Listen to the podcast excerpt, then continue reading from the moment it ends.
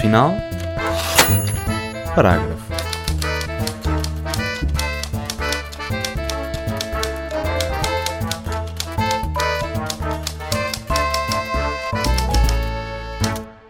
Só a arte é útil. Crenças, exércitos, impérios, atitudes, tudo isso passa.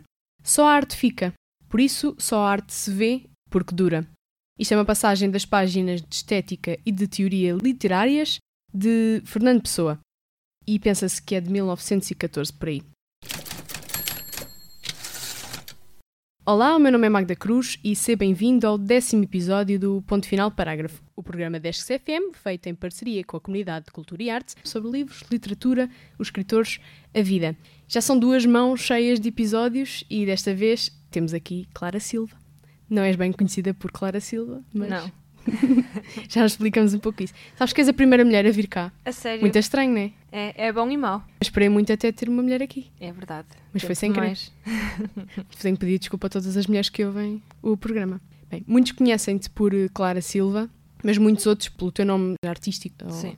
Clara não. És do Porto e Sim. ainda és muita coisa. És ilustradora, escritora, também consideras escritora, suponho. Eh, sim, às vezes ilustradora com IFAN de escritora porque, regra geral, eu escrevo o que ilustro. E mesmo às vezes só a minha ilustração às vezes é a caligrafia do texto. Certo. E DJ. Sim. E na, É tua, na tua bio do, do Insta diz que és muita coisa assim assim. Sim, porque são vários entusiasmos que vão acontecendo durante o, o ano. Vários anos seguidos. Apetece-te fazer muita coisa de, de repente. Sim, que é também para não entrar naquela coisa da rotina que me chateia.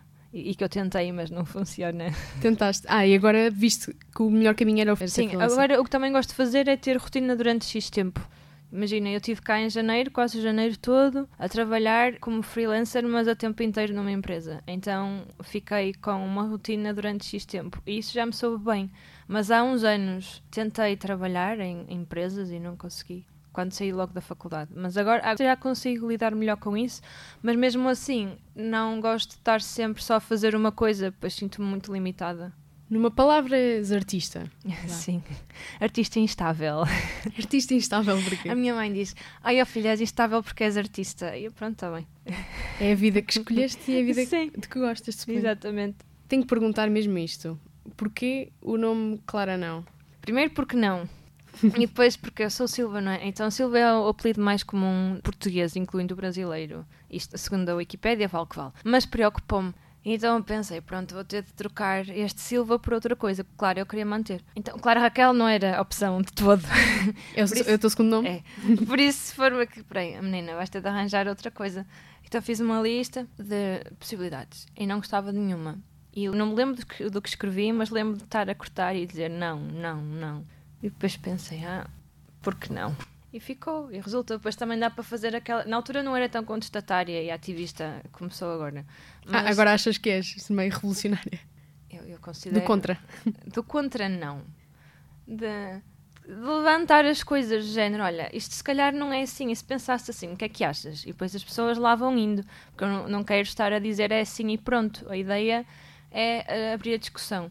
Então esse não funciona bem, porque depois dá para fazer aquelas brincadeiras semânticas do Clara não gosta, Clara não vai. Lixar um pouco a cabeça de algumas pessoas, mas dá-te prazer na mesma, Dá. não é? Um, eh, Já aconteceu várias vezes. Houve uma vez que eu fiz uma exposição chamada Clara Não Está Online, que era sobre o que me mandavam online. E as pessoas muito confusas mandam mensagem, mas como assim? Não estás online? Não tens Wi-Fi? E eu, já tenho, é só, não é isso. Não estás a perceber. Sim. A biografia também houve uma altura que dizia Clara não gosta de escrever em passadeiras. E as pessoas diziam, mas como assim? Não? Porque especificamente as passadeiras. Eu, não, é uma brincadeira. Bem, e em muitas frases que tu, tu magicas, não é? Hum, Vêm de Magicar muitos é uma boa, uma Gostas? boa palavra, gosto. Pá, magicar. é esta palavra agora. Uh, frases como dá-te mais jeito que te amo agora ou mais logo, Sim. já não sei a quantas volto, de ti posso falar, por mim nunca me calo, e acho que esta é a minha preferida. É quase como um- uma quadra, que é tenho saudades tuas, mas não te quero aqui, quero-te como me lembro, como tenho saudades de ti. Uhum. Gostei mais desta, assim. Obrigada. Tocou, tocou. De onde é que te vêm estas frases, em que é que te inspiras? Na minha vida. Somente? Uh, não, uh, maioritariamente é sobre a minha vida. Não necessária, não tem que ser neste momento. Podem ser coisas que eu senti e como foram fortes ficaram, tanto pelo bom ou pelo mau. Ou pode ser conversas que eu tive com pessoas. Por exemplo, aquela vens para casa ou vais para casa. Foi uma conversa com uma amiga minha, aquilo não é mesmo meu. Nessa eu escrevi, diz lá se tu lês na descrição. Agora, algumas que são frases que eu escrevi, mas por causa de coisas que aconteceram. Imagina, aquela do à espera que eu e tu nos cruzemos, que tem o, o desenho da palavra cruzada. Isso foi, uh, nós estávamos a jantar e estava uma amiga nossa que só estava lá a fazer tempo porque ia ter um date. E enquanto estava a fazer tempo, estava a fazer palavras cruzadas. E ela assim, ah, tenho aqui palavras cruzadas à espera dele. E eu comecei a pensar, eu, ah, tenho que apontar isto. Sim, então desenhei logo na altura, assim rápido, e depois fui para casa e já fiz direitinho com tinta. Pronto, lá está. Isso não foi da minha vida, mas eu vivi isso também, certo. nem que seja por outra pessoa. E sentes que as pessoas passam a viver isso também? Que influencias esse ponto, ou seja, inspiras as outras pessoas? Do que me dizem, sim. sim. E também recebo mensagens de pessoas a pedir opiniões sobre mesmo casos específicos da vida delas e às vezes até um bocadinho preocupantes. E então é bom, quer dizer, eu, eu faço o que posso, eu não sou terapeuta, né? essas certo. coisas, nem psicóloga, ou terapeuta no sentido de psicoterapeuta, mas, mas tenta ajudar, nem que seja para as pessoas sentirem que, que não estão sozinhas. E mesmo nos comentários, tu vês que as pessoas chamam umas às outras e criam lá um, uns grupinhos fofos. E é que na comunidade. Sim. Foste ali uma agrupadora de. E sentes que de mais vibes positivas que, que negativas, muito, é? Negativas às vezes aparecem, e quando aparece é assim um bocado puxado mas, mas é raro. Isso é o perigo das bom. redes sociais em, em, geral, não é? Claro, é muito bom dar amor às pessoas, mas também é, é, é muito fácil ser estúpido. Pronto, vamos ser claros nisto. Porque uma coisa é dar a tua opinião e estás no teu direito, com respeito. Outra coisa é, é ser má pessoa e desrespeitar o trabalho de pessoas que trabalham realmente naquilo, não é? Sou eu que faço aquilo, sou eu que produzo aquilo com o meu tempo. Não é só para clickbait, aquilo vem mesmo bocado de dentro e não, não respeitam essa liberdade de expressão que tens, que até que tu queres reivindicar para todos. Exatamente, porque, mas é uma liberdade de expressão com respeito. Somos todos pessoas. Esperemos nós. Esperemos nós. Será que somos todos pessoas? Eu gosto de pensar que sim. Mas há, há pessoas que não são muito pessoas. Deviam ser então. mais pessoas. As pessoas que não são muito pessoas são aquelas que não tratam as pessoas como pessoas. Pessoalmente, concordo. e isto da arte, quando é que começou? Já tinhas este bichinho desde pequenina? Ou... Sim, eu posso dizer, como muitos cantores dizem, ah, eu, eu canto desde os 3 anos. Não toda a gente desenha desde muito cedo, pronto. Certo, os rabiscos. sim. E deve ser encorajado, quer depois sigas isso ou não, porque é bom para o desenvolvimento da criança. E mesmo para ela se sentir à vontade para exprimir os sentimentos e não sei o quê, pelo desenho é uma boa alternativa, até mesmo para os pais falarem com eles e não sei o quê. Já agora, uh, quando isto acontece, nunca se deve forçar muito a criança a perguntar o que é que isto é ou o que aquilo é se dizer, ah, isto, isto é uma árvore, ele vai logo, logo sim. Pronto, mas isto à parte. Desenhar é muito bom para, para a criança desenvolver, então, obrigatoriamente, todos desenhamos. E eu desenhava a mais. A mais? Sim, imagina. Não só no papel, nas paredes? Nas paredes, por acaso, em, em casa dos meus pais, as paredes têm um, um revestimento de esmalte, então dão para limpar facilmente, não era problema. Ah, boa. E, mas também tinham rugosidades, porque eu não costumava desenhar nas paredes. O que eu fazia era imaginar caminhos nas rugosidades e fazer daquilo labirinto para adormecer com a mão enquanto a minha mãe falava comigo ou cantava, estava à procura de labirintos. E desenhos fazia em papel, só que depois entusiasmava muito, lá está, só de entusiasmos, então fazia um rabisco em cada página e estava a andar, sempre outra página, outra página, outra página. E a minha mãe começou a ver que eu estava a estragar papel, já não era usar papel. A filha pintou do outro lado da página também. Sim, então deu-me um limite de papéis, de folhas por dia, tinha 10 folhas por dia. Só que eu depois descobri naquela tinha o papel. Então eu, eu, primeiro tentava, mãe, dás-me mais folhas, já gastei as 10. Ela dizia-me que não. Então, entretanto, tinha construído uma reserva de papel debaixo do baú dos brinquedos. Mas ela depois descobriu, porque eu fechava sempre a porta antes de fazer as neiras e ela via que eu estava a fechar muita porta. E, hum. e foi ver e descobriu a minha reserva de papel. O que aconteceu depois não me lembro. Lembro-me da reserva de papel. Sim. Mas durante a primária eu queria ser professora de português. Depois, no sexto ano, descobri que era muito boa ciências e a minha professora de ciências disse-me: Ai, Clara, esta é uma boa ciências, podias ir para a médica. E eu disse: Eu não gosto muito de sangue. Agora não me faz muita diferença, graças à anatomia de Grey, mas. Obrigada, anatomia de Grey. Sim. Mas então eu disse isso ela disse: Ah, podes ser pediatra. E eu: Tá bem. Então, a partir do sexto ano, quis ser pediatra.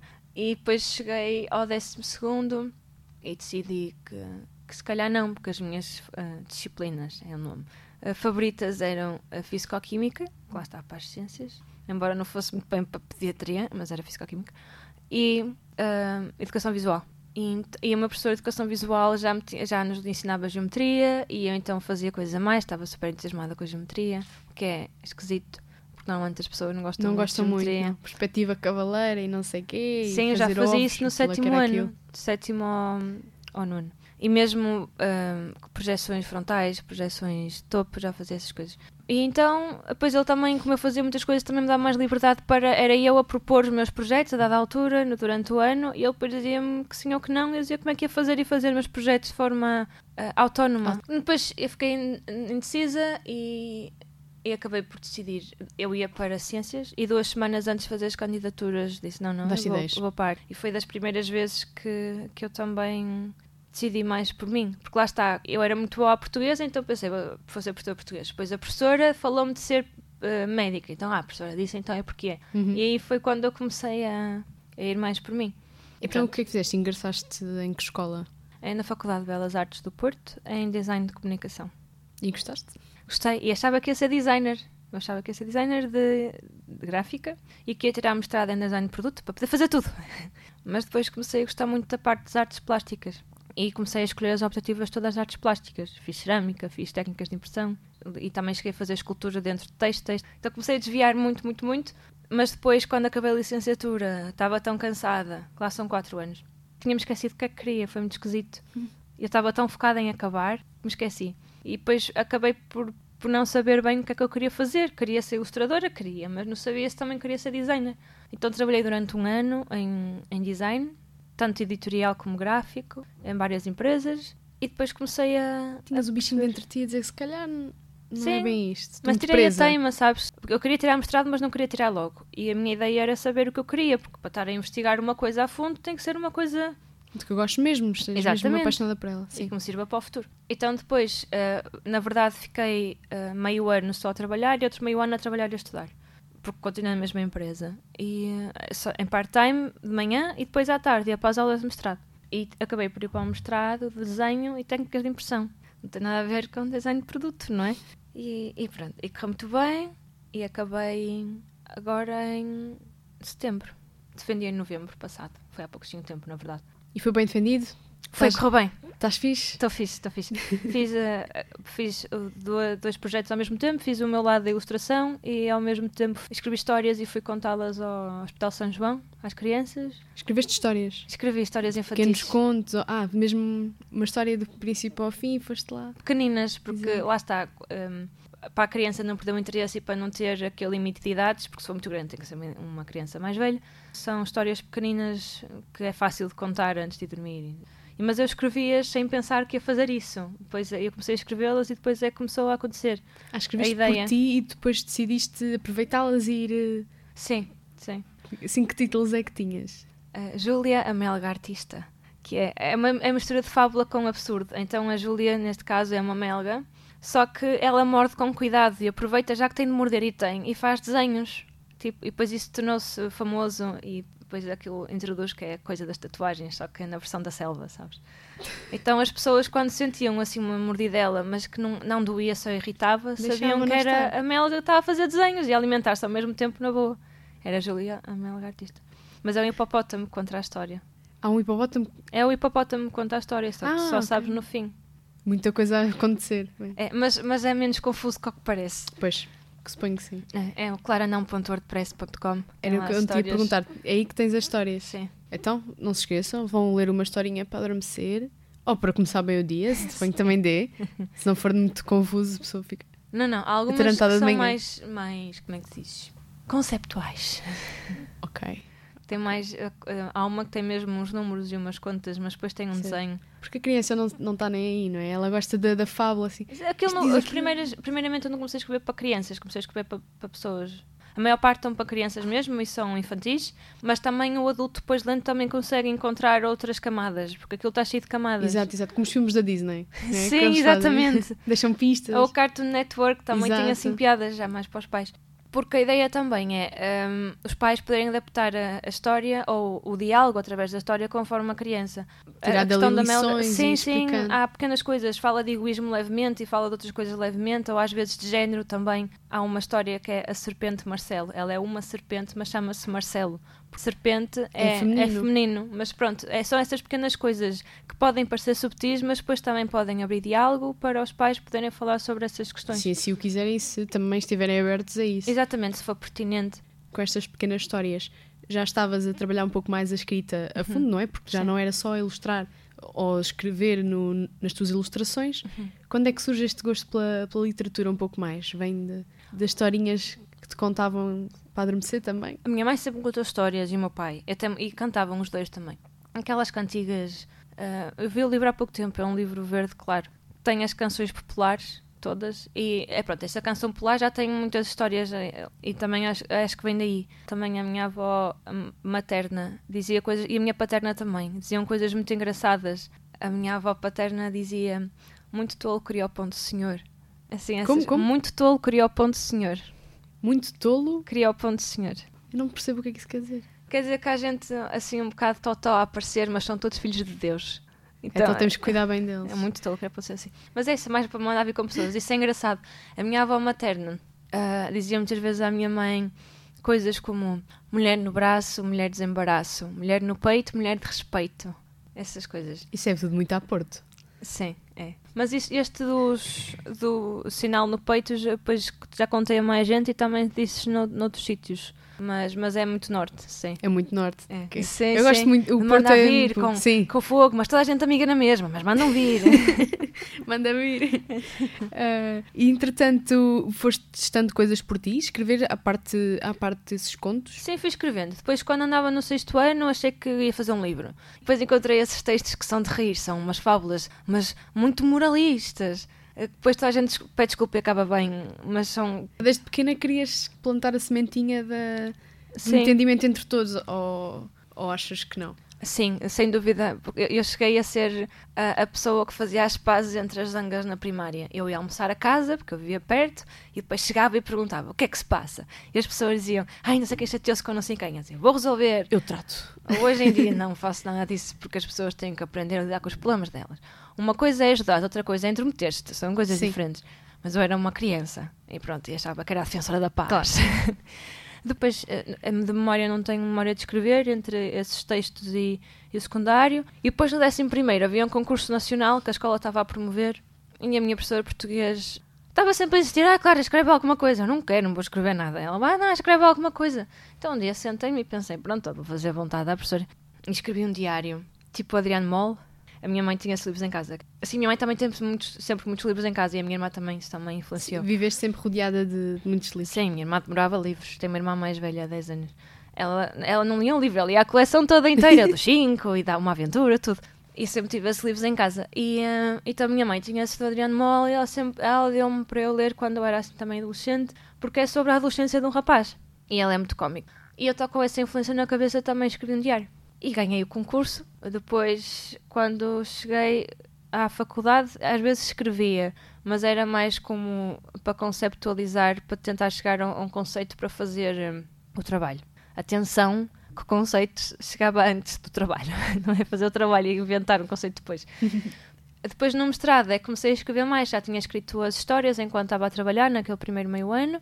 Também para tirar as coisas da cabeça? Ou era... Sim, e, e há uma altura que era muito cómico. Eu ficava com uma ideia na cabeça para uma história e se não a escrevesse não conseguia pensar noutra. Tinha que escrever aquela. Mas também uma amiga minha foi para o hospital, ela não podia ter emoções. Sim, Se podia é, exaltar muito? Por assim? causa do coração. Exato. E então eu não me podia mandar mensagens dizer olha, está tudo bem, porque sabia que não estava e nem, nem sequer ela tinha o telemóvel. Então assim comecei a mandar as histórias. E ela, em vez de ter uma mensagem a perguntar se está tudo bem, tinha uma história que era intemporal e podia ver, sim. E isso também me incentivou depois. Foi no mesmo hospital que eu fui contar as histórias depois às crianças. E estive lá depois meio ano. E nesse meio ano em que eu estava a contar as histórias e no mestrado, como tive de esperar muito tempo por causa das burocracias, das coisas, certo. tens de esperar muito tempo comecei a desenvolver o meu trabalho sobre a memória. Comecei a investigar as histórias, como é que funcionavam, a relação entre memória e imaginação, e acabei por investigar a escrita a fundo. Foi aí que eu comecei a escrever mais e comecei a ter o hábito de ter sempre um caderno onde escrevo as coisas, eu penso, escrevo logo. E depois também comecei a investigar mesmo a questão física da escrita, porque também é uma memória. Primeiros registros escritos que há? Também género? vi isso sobre umas. Um, escrita os- os- cuneiforme, exato, Sim, parece umas coisas. árvores também, tem umas linhas e uns riscos. Certo. Também estudei isso, mas depois não entrei por aí, porque era mestrado, não é doutoramento, não Claro. temos tanto abertura para isso. Mas o que eu fiz foi investigar a parte física da escrita. Então liguei à minha professora primária para perguntar. Ela é a minha vizinha em, em, em Grijó. Deu jeito. Sim. e é a minha prima também afastada. Ah, Ah, eh, é o que vais contar agora é da, da, da escrita com as duas mãos, da Sim. Isso é Percebi- espetacular. Obrigada. E eu percebi que a melhor forma de perceber como é que é aprender a escrever era aprender outra vez. Claro que eu não podia aprender a parte de ler, eh, mas podia aprender a parte do movimento. Então liguei-lhe a perguntar o método, que era o método Jean Curie, que é um método que liga histórias, lá está, tu aprendes letras com histórias, já não me lembrava, e, hum, e fonemas. Os fonemas têm uma- um gesto físico, não é linguagem gestual, é mesmo ah, a questão do som. Então o A, que é a letra mais aberta do português, é a mão toda aberta. Tudo está ligado à maneira como tu dizes as letras. O, o N é, é com o dedo no nariz, mas depois se for dois é em E, porque é nasal. Exato. Pronto, essas brincadeiras. O O é em baixo, porque é o mais baixo, é o mais grave. Mais o grave. O. Exato. O U é como chamas alguém, tipo lobo, U. Pronto. Então o que eu fiz foi aquilo também tem umas coisas específicas. Primeiro tens de desenhar ah, em quadros grandes ou em paredes, porque é para teres um movimento maior do corpo, porque o quando fazes escrito na mesa, praticamente só mexes a mão e o braço. Agora se escreves na parede, mexes o corpo todo. Então são duas fases diferentes. Primeiro o corpo todo, para conheceres a letra em Certo. movimento, e depois passas para o pequenino. Então eu no ateliê da faculdade tinha lá um rolo de papel, então eu escrevia e fiz o, o processo todo igual, com a mão esquerda. Na altura nós não usamos na escola primária o, o caderno de duas linhas. Na altura não Aquelas usei. fininhas. Sim, mas desta vez usei porque era para, para ser mais rígida, Sim. porque, porque é, é uma sensação esquisita. À primeira, tu que escreves com a mão esquerda. a tua mão esquerda. Sim, é como escovar os dentes com a mão esquerda quando és destra. É uma coisa muito E esquisita. comer, não é? Mas eu comer já comia ao contrário. E também tocava piano, por isso já não era assim tão difícil para mim lidar com a um mão pouco mais esquerda. talhada para, para a tarefa a que te propunhas, não é? Sim, mesmo assim era esquisito. E lembro que no processo depois habituei-me tanto a usar a mão esquerda que cheguei a aleijar-me a escovar os dentes porque peguei com a mão esquerda na boa, na escova, só que depois correu mal, aleijei-me na gengiva. E, e, e depois também foi engraçado que no ginásio eles fazem aqueles testes para ver a, a densidade muscular. Antes disso tinha sempre mais na direita que na esquerda. E agora tenho os dois Certo. iguais. E já na altura, quando passado um ano, já tinha os dois iguais. Mas iguais à décima. Era vírgula. Pronto, o que era? Era igual dos dois lados. Exato, e achei exato, mesmo exato. engraçado. Mas porquê que te surgiu a ideia de. Então, Mas olha lá, porquê que, porquê que esta mão não faz nada? Mas é usar a mão esquerda. Como é que te veio isso à cabeça? Foi mesmo uma questão de ter a sensação de aprender a escrever outra vez, de, de interiorizar o movimento e de perceber que se eu bebesse café ia ficar mais tremido, porque na mão direita isso já não acontece tanto. Era perceber como é que como é que o caos se formava. Depois descobri que agora, e deu jeito, que agora há umas borrachinhas que podes pôr porque está a, ma- a- a magoar, porque na mão direita tenho um calo enorme, mas da esquerda não tinha nada e agora tenho um pequenino. Eh, então foi essas conversas todas de como, como ligar as, as letras e co- como é que elas se ligavam, depois também a, a letra à primária que chamam, caligráfico eh, da primária, é muito mais fácil para aprender porque tu sabes que aquela letra vai ligar-se à outra daquela forma, porque já é automático, está tudo ligado. As perninhas juntas. Sim, exatamente. E então foi todo o processo de perceber como é que isso funcionava. Ou carregar ou não carregar, a direção da mão, essas coisas. Parece fácil, mas de certeza que não é. E é uma coisa que te distingue agora dos outros artistas, suponho. E como pessoa, não é? Toda a gente que Sim, e também eh, faz bem ao cérebro, supostamente. puxa por coisas que estavam apagadas. Não é bem apagadas, mas não estavam a ser usadas. Sim, sim. É, Uma mestria que pensar lá- que sim. E também me ajuda mais no dia a dia. Agora, se estiver muito cansada a pintar, sou capaz de pintar um bocado com a mão esquerda. e a escrever também no meu caderno com os textos também escrevo com a mão esquerda. Eu vi uma referência mais poética. Ah, sim, eh, o que eu fiz foi, para aprender a escrever com a mão esquerda, eu não usei um livro qualquer.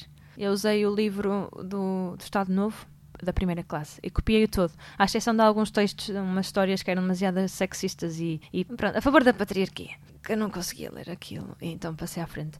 Mas o que acontecia também no tempo Salazar era proibido escrever com a mão esquerda, porque era considerado cena do diabo, porque era do lado esquerdo. Ninguém está ao Sou lado muito- esquerdo muito de Deus. não ouves falar de ninguém que esteja ao lado esquerdo de Deus, por isso é que o Saramago dizia que ele devia ser maneta. Exatamente, eu adoro essa passagem assim. Sim. Primeiro episódio falámos exatamente disso. Foi. Bom, gostei da referência, gostei da referência. Ai, claro. É uma, foi uma, uma académica muito boa, eu lembro das referências todas da escola. Um, e então, uh, pronto, usei esse livro também porque o meu próprio pai sentia-se mais à vontade com, a mão esquerda quando era novo, mas foi obrigado a escrever com a mão direita. E esse também sempre ficou gravado na, na memória. Uhum. Então pronto, usei a mão esquerda. E também depois, enquanto fazia hum, esses testes com a mão esquerda, também fiz uh, exercícios de desenho com a mão esquerda. Eu lembro de falar com uma orientadora a dizer: Olha, professor, eu quero fazer desenho, desenho um inteiro com a mão esquerda. Eu vou falar com, com o professor de desenho, não sei o que. E ele, ah, claro, claro, estás a exagerar um bocadinho. Lembrei-me que estava a exagerar um Talvez um bocadinho. bocadinho, sim. Então fiz exercícios só. Mas eu gostei da ideia de usares uma obra de Salazar contra ele próprio. Exatamente, para ele rebolar um bocadinho, faça exercício Ele na está campa. tá ali a, a revirar-se na campa. ele está lá em Espero bem cima. que sim. Ou lá em baixo. Sem família. Ahá! Toma! Muito bem. Mas- e depois pronto, é o braço que está parte- mais perto do coração. Também não que é? horror, ele está com a família, desculpa. Ah, É a gente ele não estar sabe, no é? mesmo sítio. Eu, eu gostava mais de pensar que o paraíso, o céu, pode ser aqui na Terra. Sim, sim, eu também não estou a mandar vir com ele em termos de pessoa, porque ele, eh, ele, na verdade, ele não levou dinheiro com ele, Fica cá tudo. fica cá tudo. Mas não no sentido em que ele não roubou, ele não era como hoje em dia, é só muito mau em termos de cultura, em termos de sociais, em termos de económicos. Então, andar a vir com ele em termos de, de políticos, né? Sim. E de personalidade, sim. Isso não conheço, não conheci, não era viva. Mas, O que se sabe é que ele era muito antipático, É. não gostava de nada de multidões e coisas do género. Mas pronto, encheu os cofres, não é? Exato, e se não Pessoas fosse vai- 25 de Abril eu não podia escrever palavrões e essas coisas, nem podia sair do país sem ter a autorização do meu marido. Agora sabes o que é que era? Imagina que a ressurreição existe, ou, a, ou como é que se diz o termo? A reencarnação Sim, existir, e ele reencarnar em alguém canhoto. isso era lindo. Não era? E numa mulher. E numa mulher. Ou uma mulher canhota, diz Uma mulher canhota, sim, as duas ao mesmo Muito tempo. bom, muito bom. Ah, pronto, e depois, enquanto a fazer esses exercícios de desenho, para além da escrita, ah, apercebi-me que o coração é esquerdino, porque o coração pende o, o biquinho ponta. está mais do lado esquerdo do que Sim, ocupa um bocadinho do pulmão. Então foi a partir daí também que me apercebi que o coração é esquerdino e que se calhar estar a escrever com a mão esquerda de uma forma poética é sentir-me mais perto do meu coração. Ah. Muito bem. Agora queria convidar-te a falar um pouco dos livros que aí tens. Vamos fazer assim uma pequena pausa na conversa para falar no velho na estante, que é quando eu convido o convidado, passa a expressão, a falar do que já tem na estante há muito tempo. Trouxeste o quê? Olha, um deles não está há muito tempo porque ele é recente. Certo? Uh, mas, mas trouxe uh, Como se desenha uma casa, de Manuel António Pina. Trouxe um dos livros do bairro, do Gonçalo M. Tavares. Porque eu também gostava de ter trazido outros dele, mas são muito grandes. De viagem, estas coisas. Por estar acaso ele só tem Porto um. de Lisboa. E eu o mais recente. E assim parece muito interessante.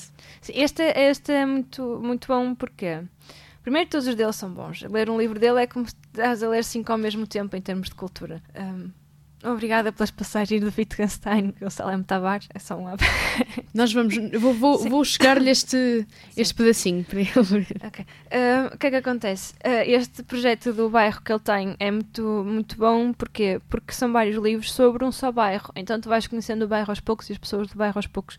Tem mesmo uma espécie de, de mapa em que consegues ver onde é que vivem as pessoas e como é que o bairro funciona. e é um aqui- bairro imaginário ou. Sim. Certo. Convém dizer o título, não Ah, é? sim. Chama-se a- o Senhor Valser e a Floresta. Que é um senhor eh, que, se não me engano, compra uma casa no meio. Tem tipo uma floresta. É muito afastado do resto das pessoas, a, a casa. E depois é, é- Só que a casa é mesmo muito grande, então ele começa a ter vários problemas na casa. Então estão sempre em obras, sempre em obras, sempre em obras. Nunca consegue desfrutar da casa. E é, esse- não vou contar como é que acaba. É, é um fim muito poético e bonito. Mas que é um fim que depois o.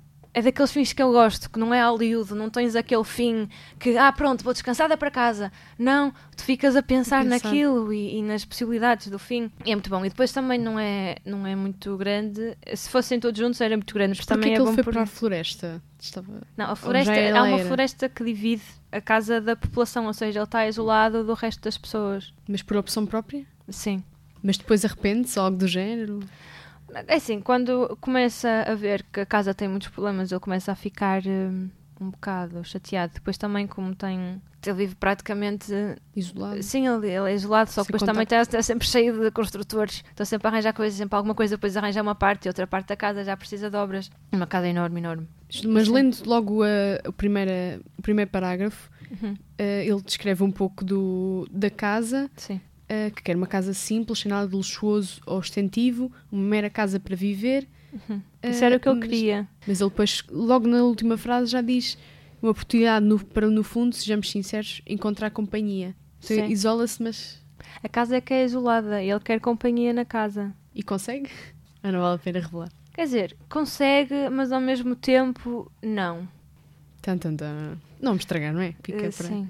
Pronto, Mas é, fica- é muito fixe. Fica é a muito bom. sugestão, o Sr. Valsaria Floresta, de Gonçalo M. Tavares, Sim. uma edição da Relógio d'Água, de junho de 2018. Mas não Estavas a dizer, isso tem é vários fixe. volumes, não é? Faz Sim, parte são várias do pessoas bairro. do bairro. É um bairro inteiro, depois tem.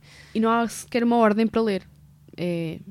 Podes ler é salteado. Este não é o primeiro, foi o primeiro que eu li. Ah, mas depois também, pronto, eu também brinca com os nomes do Sr. Calvino, porque é o Italo Calvino, e o, com o Valseiro mesmo. E o Brest também vai brincando.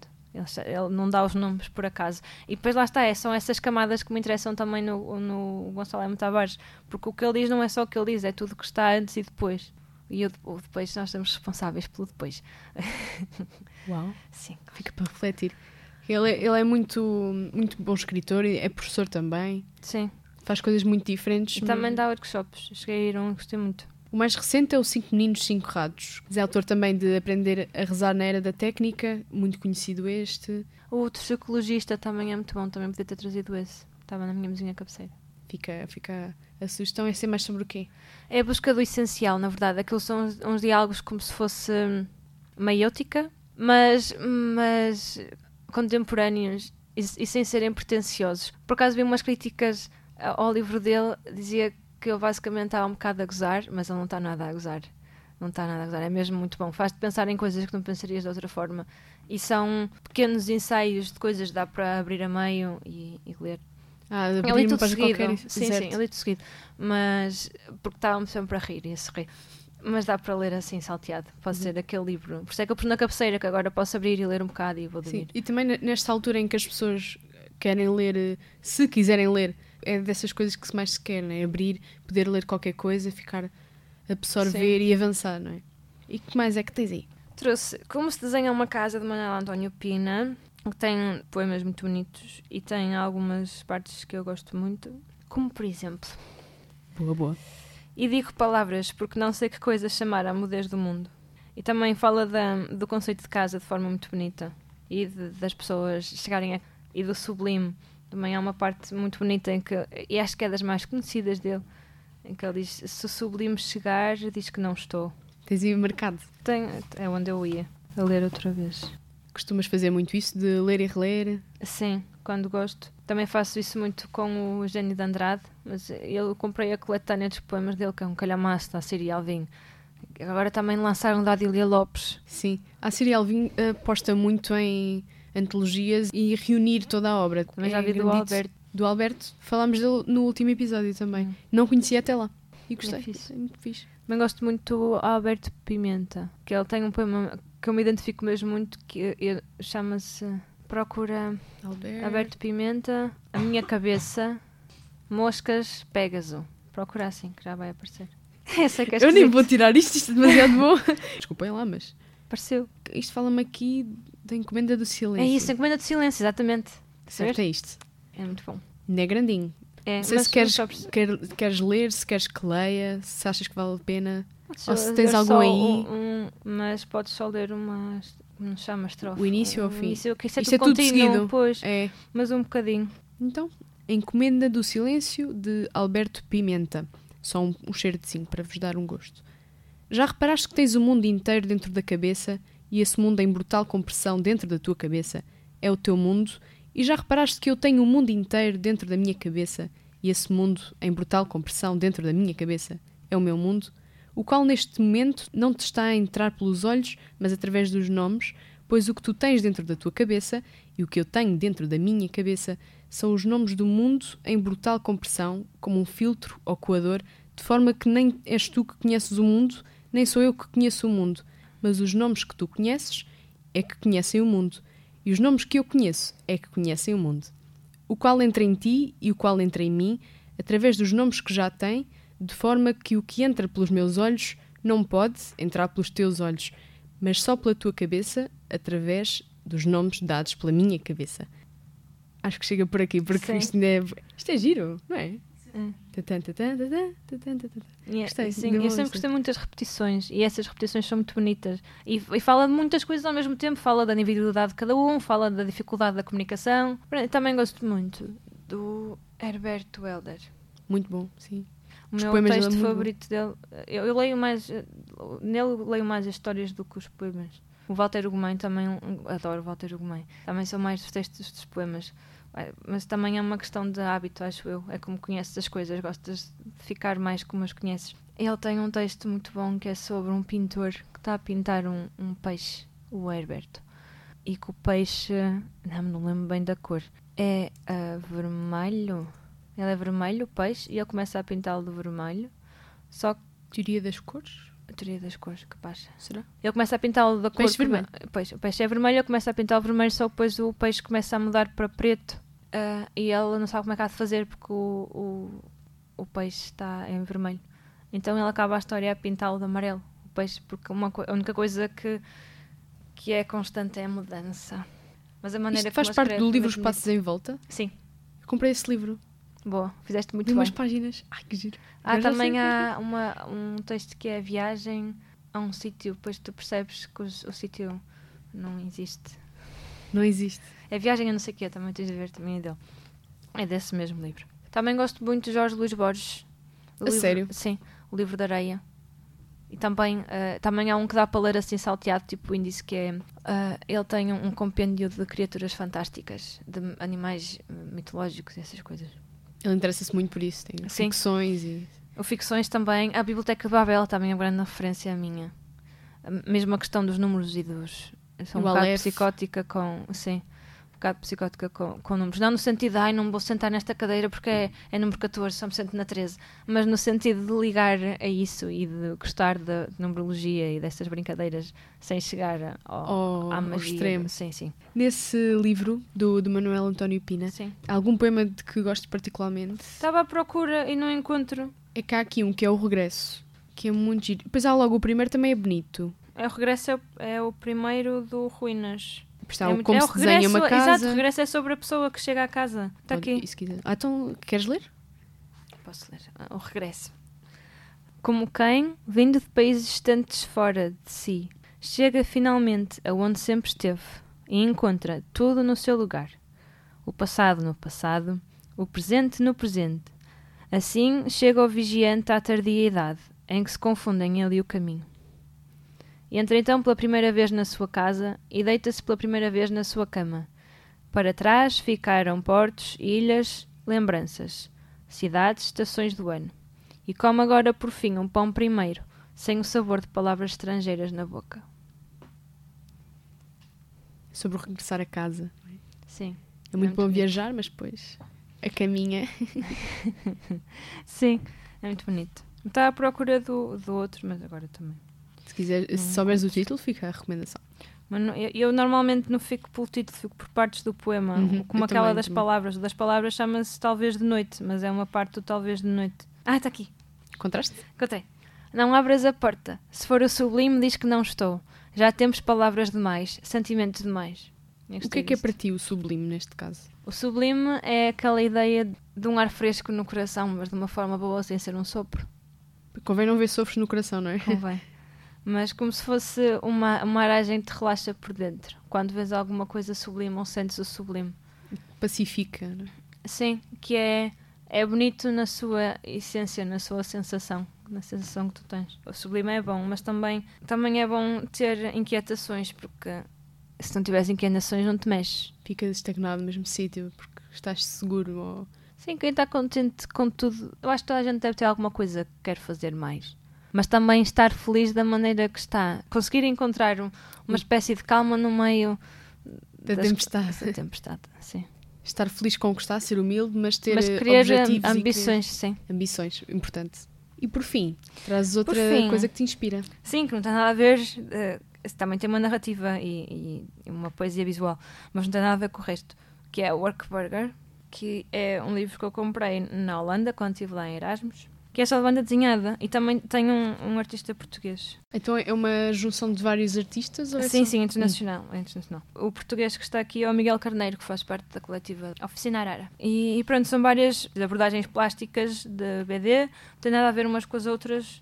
Tanto tem coisas de BD tradicional como coisas Mais abstratas e. Sim, e tanto tem coisas políticas como tem, por exemplo, este aqui é um monstro a tricotar. que simboliza que- ser eh, carinhoso. Na verdade, não precisa de simbolizar nada. Precisa, que a outra pessoa É quiser, um é? monstro a O que tricotar. O que Só por si já é absurdo. Claro que depois podemos tirar camadas de ah, sim, é um monstro, mas também é fofo. É pode fofinho. parecer, pode parecer mau, mas depois é, é fofinho. Ou outra Gosta de vez relaxar é a uma- tricotar. Ai, sim, sim, tricotar relaxa. Por acaso aprendi. Já tinha aprendido quando era pequenina, tinha-me esquecido e aprendi agora outra vez. Mas tu fazes bordados, não é?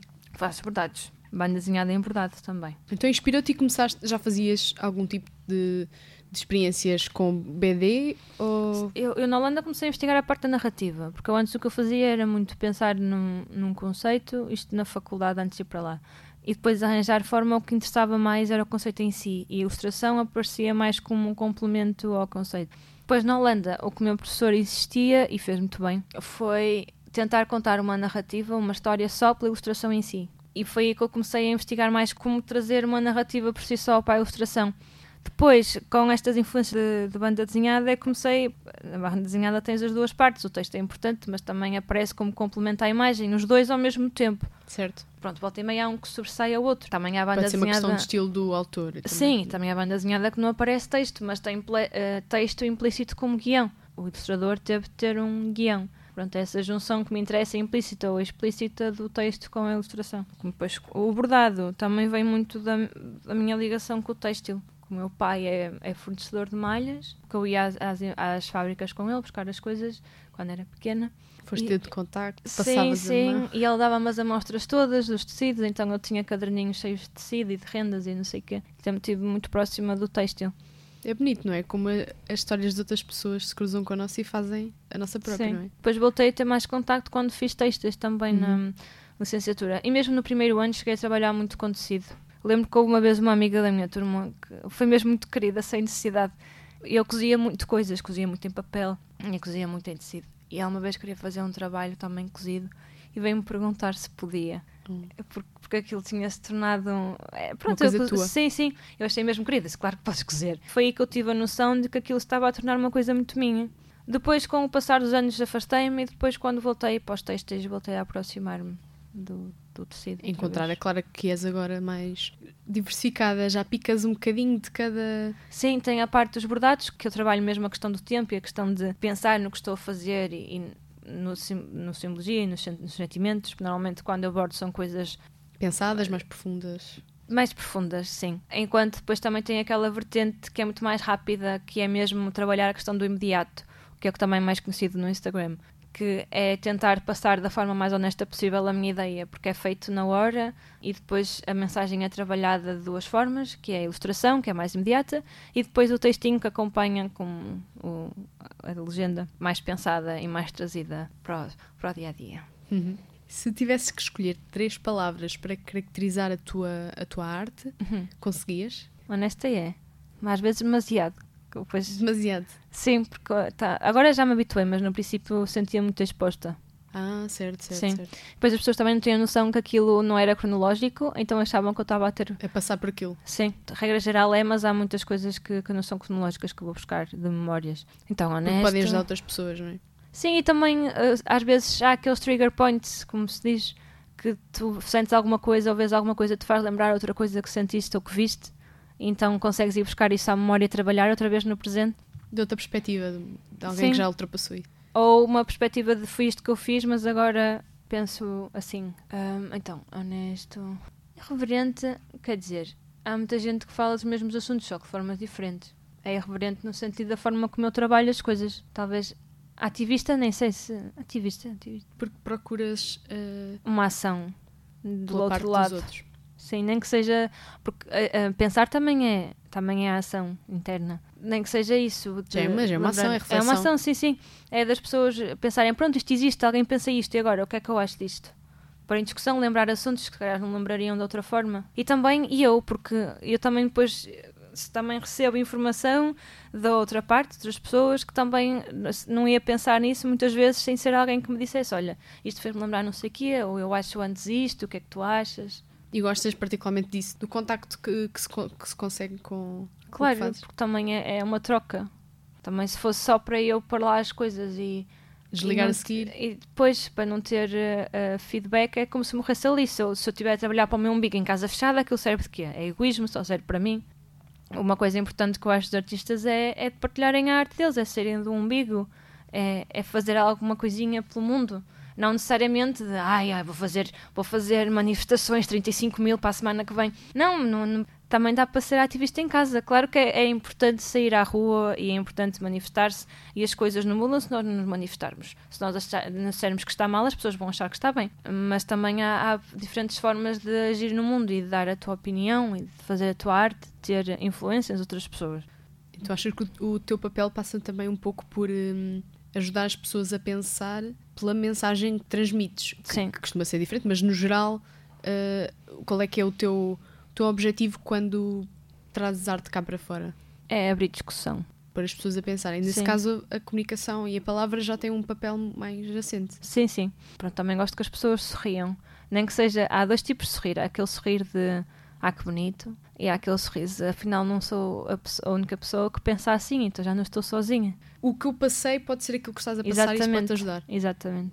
Mesmo hoje, quem estiver a ouvir eh, depois, não é? Como o episódio não sai hoje, vai achar estranho, mas hoje é a tua a inauguração da, da, galeria, não é? Malapata Gallery, que é perto do Terreiro do Passo. Uhum. Não sei se uhum. vai ser a única exposição do, do género aqui na zona ou se tens outras datas para dar.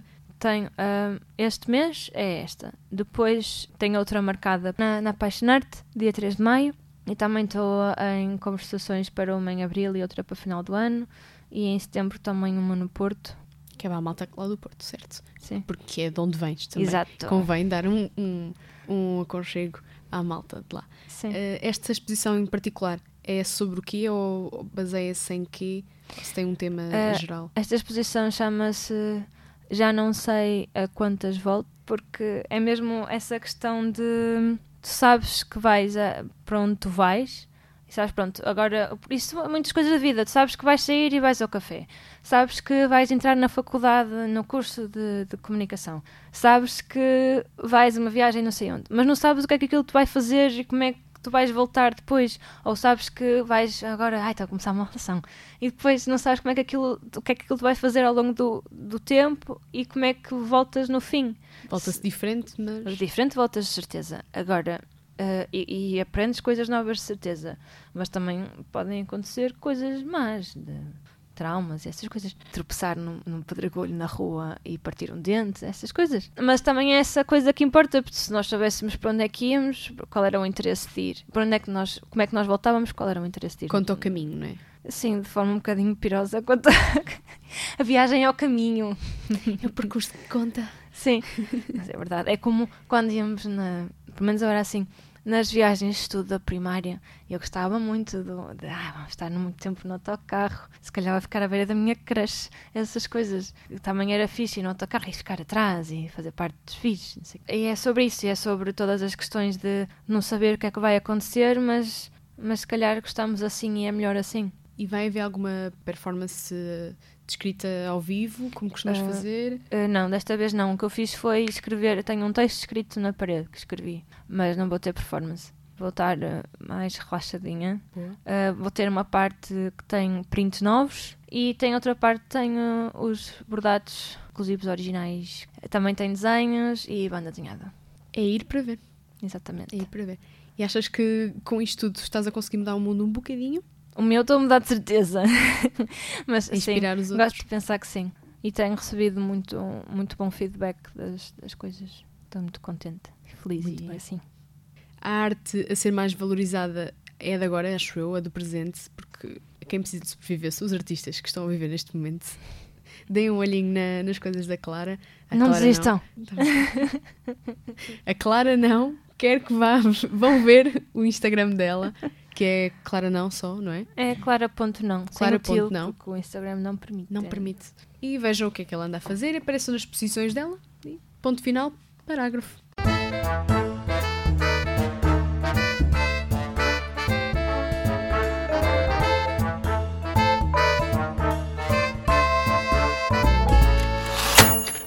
RCFM